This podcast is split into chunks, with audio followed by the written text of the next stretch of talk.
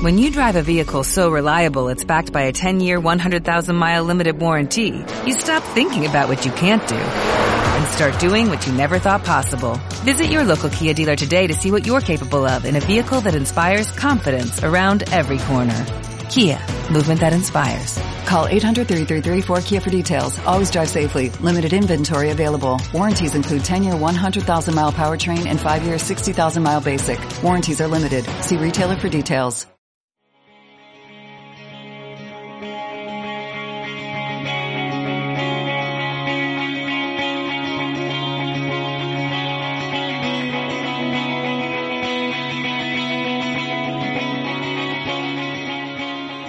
Hola a todos, os damos la bienvenida al curso 2019-2020 con esta nueva sección de podcast dentro del blog Diálogo Atlántico, un blog dedicado a la actualidad norteamericana y que pertenece al Instituto Franklin de la Universidad eh, de Alcalá. Para comenzar con, con esta primera entrega, ¿no? Vamos a hablar un poco del lado desconocido de la educación en las relaciones bilaterales entre España y Estados Unidos contamos con la presencia de la coordinadora general del Instituto Franklin, Cristina Crespo. ¿Qué tal estás, Cristina? Hola, ¿qué tal, Antonio? Muy contento de tenerte aquí para que podamos hablar un poco sobre, sobre este tema y profundicemos en ello el programa Fulbright, ¿verdad? Me gustaría que nos contases un poco cómo surge este programa y exactamente en qué se basa. Bueno, entre los intercambios educativos que se han desarrollado en España, el programa Fulbright ha sido uno de los pioneros en 1958. Aunque creo que es interesante eh, comentar que antes del programa Fulbright hubo otros programas en los años 30 que estuvieron promovidos por instituciones como la Hispanic Society, la, el Instituto de Señoritas de Madrid, el Instituto de las Españas, el Instituto Internacional, el, la Fundación Rockefeller, la American Association of Teachers eh, of Spanish, la Fundación del Amo. Es decir, había distintas instituciones que estuvieron promoviendo esos intercambios educativos incluso en, eh, durante la época de la Segunda República en España. Eran programas mucho más pequeños, con menos presupuesto y también menos institucionalizados. ¿Qué ocurre? Que bueno, el programa Fulbright aterriza en Europa tras la Segunda Guerra Mundial. Eh, fue idea del entonces senador William Fulbright que quería reinvertir las remesas del dinero europeo en intercambios educativos. Y esto vino mm, de la mano, en muchos casos, del programa de reconversión económica, eh, el conocido como Plan Marshall. A lo largo de su historia, el programa de becas Fulbright se ha ido posicionando como uno de los instrumentos más relevantes de la diplomacia pública estadounidense. Es lo que eh, muchos llaman el soft power, ¿no? El, ese poder blando de, influencia, de influencia desde dentro. Y hoy en día, ese programa, el programa Fulbright, quizá mm, se ha ido gestando a lo largo de, décadas, es un programa de referencia internacional eh, de información, en educación. Además tiene un, alto impacto en las relaciones internacionales a nivel global. Es más, de acuerdo con el último artículo publicado desde la Comisión Fulbright en España, ellos mismos han comentado que desde 1946 el programa Fulbright de España ha otorgado más de 300.000 becas, cuenta entre sus becarios con 54 premios Nobel, 82 premios Pulitzer y 33 jefes de Estado o de gobierno. Eh, estos son datos proporcionados por eh, una buena amiga que trabaja en la Comisión Patricia de la Hoz. Eh, a mí estas cifras me parecen mm, interesantísimas y sustentan además el prestigio de la institución y de sus Fulbrighters, que así es como la nominación que ellos mismos se han puesto. La verdad que sí, que es una cifra bastante, bastante considerable y a tener en cuenta.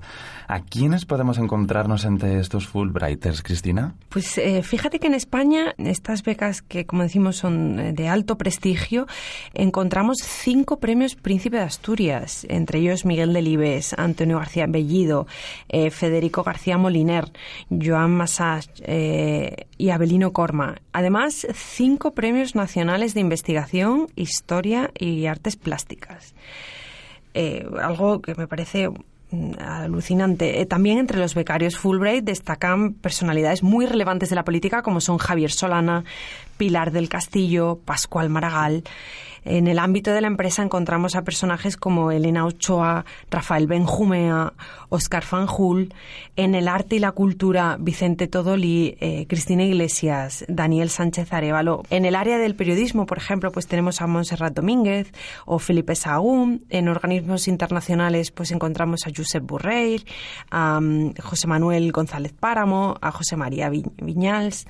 Bueno, la lista de becarios, lo cierto es que es bastante extensa y esto mm. se debe a que hay una alta competitividad y exigencia en la selección de, los candidatos a estas becas. No, completamente. La lista es, es, larga y extensa, como bien dices. Y para situarnos un poco en contexto, ¿exactamente cuándo se inicia el programa? Bueno, creo que es interesante eh, mencionar que el programa Fulbright aterriza un poco de la mano del Plan Marshall tras la Segunda Guerra Mundial en Europa. Y aunque en España, en 1946, España hubiera quedado excluida de ese programa Fulbright, pues sabemos todos, eh, conocemos la historia, los pactos del 53, ya estamos yendo un poquito más adelante, pues sí que propiciaron la inclusión de unas cláusulas mm, relativas a la ciencia y la educación. No era exactamente el plan Fulbright, pero era algo parecido. Y entonces España se incorporó en esos circuitos de intercambio cultural con Estados Unidos, en una acción de política indirecta con alto impacto en el proceso de democratización española. Y a mí esto es algo que parece muy interesante porque sin olvidar el, em, pues todos conocemos los pactos del 53, que fueron principalmente unos pactos de carácter militar, eh, que se construyeron, como todos sabemos, las cinco bases, que eran bases en su momento, eran bases norteamericanas en España, todo eso cambió y evolucionó. Bueno, pues cuando en ese contexto histórico de los años 50, del enfrentamiento de, con el bloque soviético, digamos que se introducen estos intercambios educativos que en sus primeros comienzos eh, se hicieron como un instrumento político militar, ya que el objetivo inicial de la administración norteamericana, no podemos olvidar, era la formación de militares españoles y, en definitiva, la inclusión de España en ese bloque occidental. Ya, entiendo. Teniendo todo esto en cuenta, ¿qué tipos de programas podríamos decir que se consideran dentro de este intercambio educativo, Cristina? Pues en ese momento los programas eh, que se incluyeron fueron básicamente tres. Uno fue de formación de militares para capacitar las Fuerzas Armadas. Un segundo estaba dedicado a la formación de élites, es lo que serían los futuros líderes del país. Y un tercero en la formación de técnicos eran programas que estaban subvencionados por el, el Departamento de Estado de los Estados Unidos, pero también el Ministerio de Defensa. Fruto mm, del primero de ellos, por ejemplo, se formaron cerca de 10.000 militares españoles en Estados Unidos. Por ello, cuando España años más tarde se incorporó al Pacto de la Alianza Atlántica, la, conocida como OTAN, la gran mayoría de, de, la operación pudo realizarse de forma ágil y sencilla, satisfactoria, porque todos ya, todos esos, grupos de militares ya conocían esos mecanismos de, actuación, la normativa e incluso podían comunicarse en inglés, eh, algo fantástico, ¿no? No obstante, el grupo objetivo cambió tras esos primeros años, pues la democracia no, no podía identificarse con uno de los grupos que en ese momento eran más cercanos al régimen, ¿no? que era el grupo militar. Y los, los fondos eh, se centraron entonces en formar a las élites españolas y esas élites fueron las responsables de la conversión de España en un Estado democrático. Como indica Lorenzo Delgado, que es un, investigador eh, muy reconocido del CSIC, em, también colaborador del Instituto Franklin y un buen amigo, él mismo menciona que, que este grupo de profesores, estudiantes y líderes serían los futuros formadores de opinión en sentido favorable de los Estados Unidos en España serían los proamericanistas, que nos gusta decir a nosotros. Y mientras que la parte española, en un primer comienzo, pues prefería dotar más becas a, a la ciencia y a la tecnología, los estadounidenses pues decidieron otorgar más fondos a las ciencias sociales y a las humanidades, algo que hoy nos parece impensable, pues en los años 60, 70 era su prioridad. Fue ahí en, la década de los 60, eh, por ejemplo, cuando se priorizaron el estudio de la enseñanza del inglés instrumentalizando precisamente la lengua inglesa como ese vehículo de influencia cultural. En algunos casos, por ejemplo, eh, eh, ahí pues se sumó se sumó también a esta iniciativa de financiación la, parte privada. Eh, como anécdota, pues eh, comentar que la compañía Ford concedió un, proyecto de 275 mil dólares a la Universidad de Georgetown mm. con objeto de difundir el inglés en España, por ejemplo. Y mm, aunque ahí ya siempre comenzó a implementar esa iniciativa privada, digamos que se, mm, eh, se forjó más a partir de los años 80.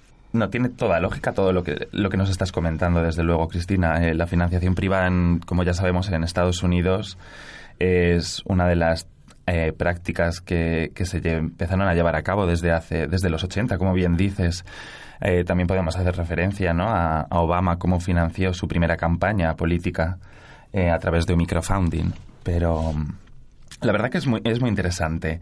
Con esta, con esta cuestión también nos planteamos eh, que con el paso de los años, ¿cómo ha sido la evolución de este programa? Bueno, ha evolucionado en todos los sentidos, en el formato, en el tiempo, en los adjudicatorios, incluso en la, en la financiación. Las primeras becas Fulbright pues tenían una duración de dos hasta cuatro años, dependiendo del tipo de estudio. La financiación venía principalmente em, de, de, mano de la Administración norteamericana hasta que se fue incorporando la Administración española por parte del Ministerio de Educación y en menor medida también del Ministerio de Asuntos Exteriores. Y el peso económico pues ha variado también con el tiempo y también con los objetivos. ¿no? También se incluían ayudas que, que existen hoy en día de intercambio de profesorado y que em, marcaron también pues la educación un punto de ida y vuelta. Eh, por ejemplo, comentar que el profesor pues Miguel Delibes transfirió sus conocimientos a la Universidad de Maryland y fruto precisamente de esa experiencia escribió el famoso libro mm, USA y yo, donde recoge su visión de las universidades de Estados Unidos. Además, eh, bueno, junto con las becas Fulbright, la, comisión también se encargaba de, gestionar otros dos programas que estaban derivados del Acuerdo de Amistad y Cooperación entre España y Estados Unidos de 1970. Por un lado teníamos el, programa de cooperación cultural, conocido como los Non-Military Agreement, y en un segundo lugar teníamos las becas y ayudas de los comités conjuntos, que eran las llamadas becas de las bases. El primero de los programas estaba destinado a la formación de profesorado universitario y también investigadores del CSIC. Y el segundo era tanto para españoles como para estadounidenses en la fase postdoctoral e investigadora. Eh, más instituciones españolas, investigación cooperativa, difusión de la cultura española. Todo esto, información de la mano de Patricia de la OT, de la, de la Comisión Fulbright, y que creo que es muy útil. De este acuerdo se creó la Comisión Binacional, ¿no? que tenía presencia del Estado español y del estadounidense, y que permitió la concesión de becas a españoles y estadounidenses, fomentando la relación bilateral entre ambas eh, sociedades. Digamos que mm, Estados Unidos apoyaba la integración de España en organismos internacionales. ¿Y cuando las bases militares se cierran, qué es exactamente lo que ocurre con ellas? Bueno, eh, con el gobierno de, Felipe González eh, es cierto que, se, que hay una renegociación de, estos acuerdos de las bases, pero eh, lo interesante es que estos intercambios educativos se mantienen. ¿Qué ocurre? Que, lo que cambia un poco es aquí la, subvención. Ya no hay tanta prioridad del lado norteamericano, pero sí del español. se, se, observaron los frutos que tuvieron esos intercambios educativos y, se decidió que había que mantenerlos de alguna manera. Y es el Ministerio de Educación desde ese momento. Y también, ojo, aquí las empresas españolas, que también tuvieron eh, su parte de protagonismo en este proceso, los que comienzan ese tipo de financiación. Nos comentabas anteriormente algunos Fulbrighters españoles, pero si tuvieras que mencionarnos alguno americano. Hay algunos hispanistas norteamericanos eh, muy, muy conocidos y reconocidos entre los becarios Fulbright. Eh, muchos que investigaron sobre todo sobre la guerra civil o sobre el franquismo. Historiadores muy destacados como eh, Stanley Payne, Gabriel Gabriel Jackson, Caroline Boyle, eh, Edward Malefakis. O sea, estos personajes situaron a España en el punto de mira de la historia europea y además eh, mantuvieron durante muchos años eh, la relación con nuestro país y, y transmitiendo desde allí, desde Estados Unidos, el cambio que se produjo en España con la transición y fomentando ese interés en sus aulas por, por España, por nuestro país. es eso, entre los años 60 y 80, ¿no? Las becas Fulbright al final tienen un gran impacto en la sociedad española, generando como un efecto multiplicador, ¿no? Ya que muchos de los Fulbrighters españoles también transmiten sus conocimientos y visión de la realidad en ámbitos como bien has dicho, la política, la educación y a la vez crean instituciones que, que bueno, que aún en la actualidad siguen en vigor, ¿no? Sí, efectivamente. Eh, hoy, por ejemplo, eh, la, la segunda semana de, septiembre contamos en la UH, en la Universidad de Alcalá, con la orientación de los becarios Fulbright, eh, unos 200 becarios estadounidenses que vienen a nuestro país y que van a estar durante todo el curso 19-20 disfrutando de esa beca Fulbright y, transmitiendo sus conocimientos. Genial. Em, ya para darle como un poco de sentido ¿no? a, todo lo que estamos comentando, eh, ¿qué tipo de resultados proporcionan estos programas, Cristina? Como resultados más directos, digamos, del programa Fulbright, eh, se observa la incorporación de Fulbrighters a, las universidades españolas y, también a, a, la creación de nuevos departamentos, sobre todo durante la década de los 70 y los 80. Eh, poniendo todo esto en cifras, pues de los 2.334 becarios Fulbright que fueron a estudiar a Estados Unidos, 1.034 se convirtieron en profesores o investigadores, 761 profesores de universidad, de los cuales hoy en día, mm, de los cuales de esos 416 fueron catedráticos, 21 académicos, 69 médicos de hospitales, de ellos 24 jefes de servicio, 122 investigadores del CSIC y 61 investigadores de, institutos de investigación. Todo esto datos de la Comisión Fulbright. Em, recogiendo además las cifras hasta este momento España en España se han otorgado más de 5.000 becas con destinos a Estados Unidos. De ellos ahora 300 son investigadores del CSIC y unos más de 1.700 em, profesores de universidad. Fíjate, en un un dato muy curioso y que, no, que nos atañe a nosotros, al Instituto Franklin, em, precisamente fruto de estas becas eh, y de esa visión que tuvieron los, los becarios, se, se, fundaron precisamente instituciones dedicadas a potenciar las relaciones entre España y Estados Unidos. Y tal es el caso, creo yo, de, de nuestro instituto, del Instituto Franklin de la Universidad de Alcalá, porque fue el, entonces mm, rector, Manolo Gala, quien en 1987 funda el entonces Centro de Estudios Norteamericanos y lo funda precisamente porque él, em, él recibió una ayuda de los Non-Military Agreements y una de esas ayudas que mencionábamos, de los programas de, que mencionábamos antes, y recibió esa ayuda y fue a Estados Unidos y estuvo en la Universidad de Chicago entre 1965 y 1968 y captó esa visión de lo que era la Universidad norteamericana y cuando él volvió a España y se convirtió en rector de la Universidad de Alcalá, decidió que él tenía que incorporar esa visión aquí a España. Fíjate qué, curioso. Y, no somos los únicos. Eh, precisamente hay, eh, desde finales de los años 50, a principios de los 60, el, el Departamento de Estado en las principales capitales españolas, pues también decidió fundar otros centros como el Centro de Estudios Norteamericanos de Valencia o el Instituto de Estudios Norteamericanos de Barcelona o el Instituto Hispano Norteamericano de Madrid.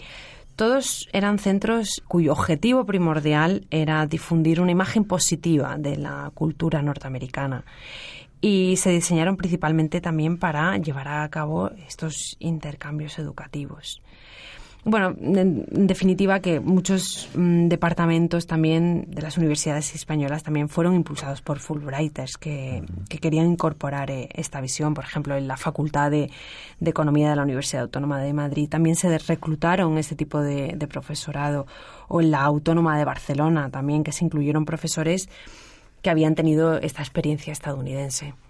Y bueno, un poco ya para finalizar, ¿no? Eh, y situándonos ahora mismo en la actualidad, eh, ¿cuál es el estado de estos intercambios y, cómo influyen? En este momento la prioridad, digamos, de las relaciones bilaterales a nivel educativo se ha promovido sobre todo en torno a la enseñanza tanto del español como del inglés.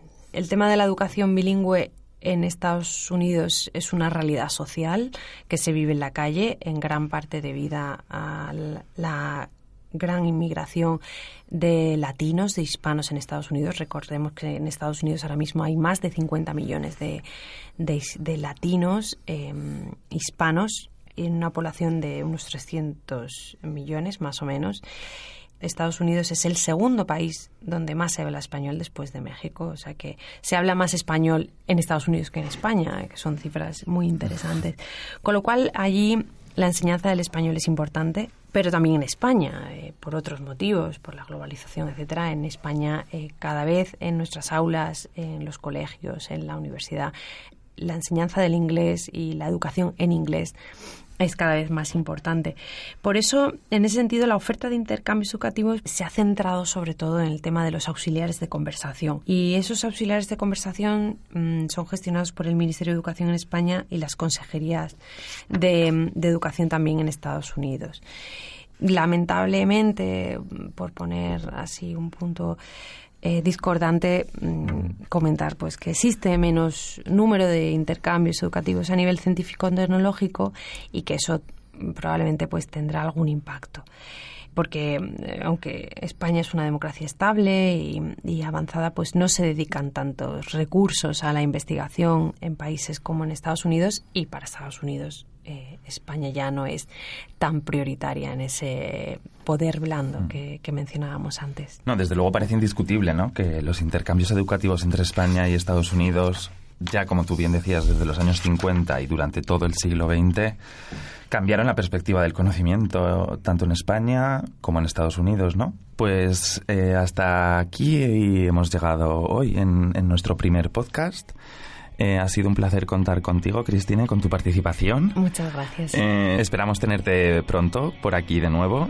Y para acabar este primer podcast, eh, me gustaría que enunciar una de las, una de las frases más importantes que, que mencionó el senador Fulbright, ¿no?